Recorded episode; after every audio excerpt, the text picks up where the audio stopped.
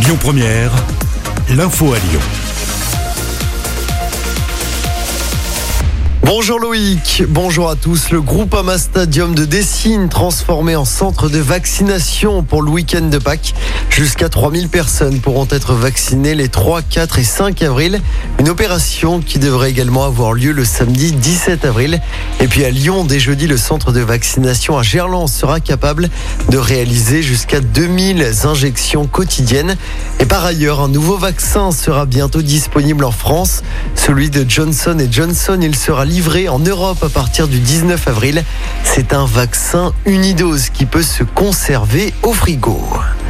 En attendant, le pic de la deuxième vague du Covid a été dépassé en France. Presque 5000 patients sont en réanimation. Près de 90% des lits sont actuellement occupés dans ces services. Un nouveau conseil de défense aura lieu demain à l'Elysée. Emmanuel Macron, le chef de l'État, devrait s'exprimer dans les 15 jours. Les élections régionales vont-elles être reportées une nouvelle fois? Le conseil scientifique laisse le gouvernement trancher.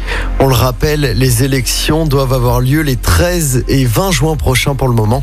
Matignon doit rendre son rapport aux parlementaires d'ici demain soir. Dans l'actualité locale, la colère des professionnels de la petite enfance. Ils sont appelés à la grève aujourd'hui contre le projet Taquet. Un projet qui prévoit notamment plus d'enfants en crèche pour moins d'adultes. À Lyon, sept crèches sont fermées totalement aujourd'hui. Les professionnels doivent se retrouver sur la place de la Comédie. Un cortège rejoindra ensuite la place Bellecour.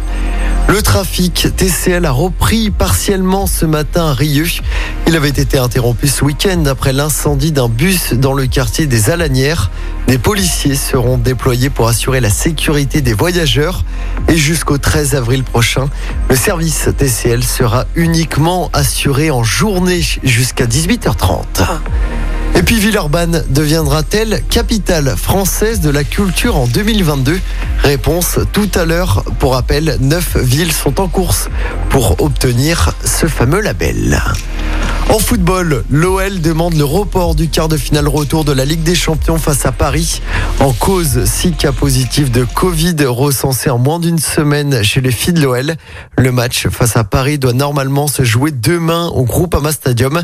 Et puis chez les garçons, Marcelo a prolongé son contrat de deux saisons avec l'OL. En fin de contrat en juin prochain, le défenseur brésilien poursuivra donc l'aventure avec Lyon jusqu'en 2023.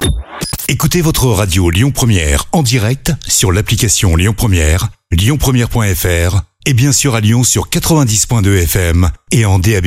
Lyon Première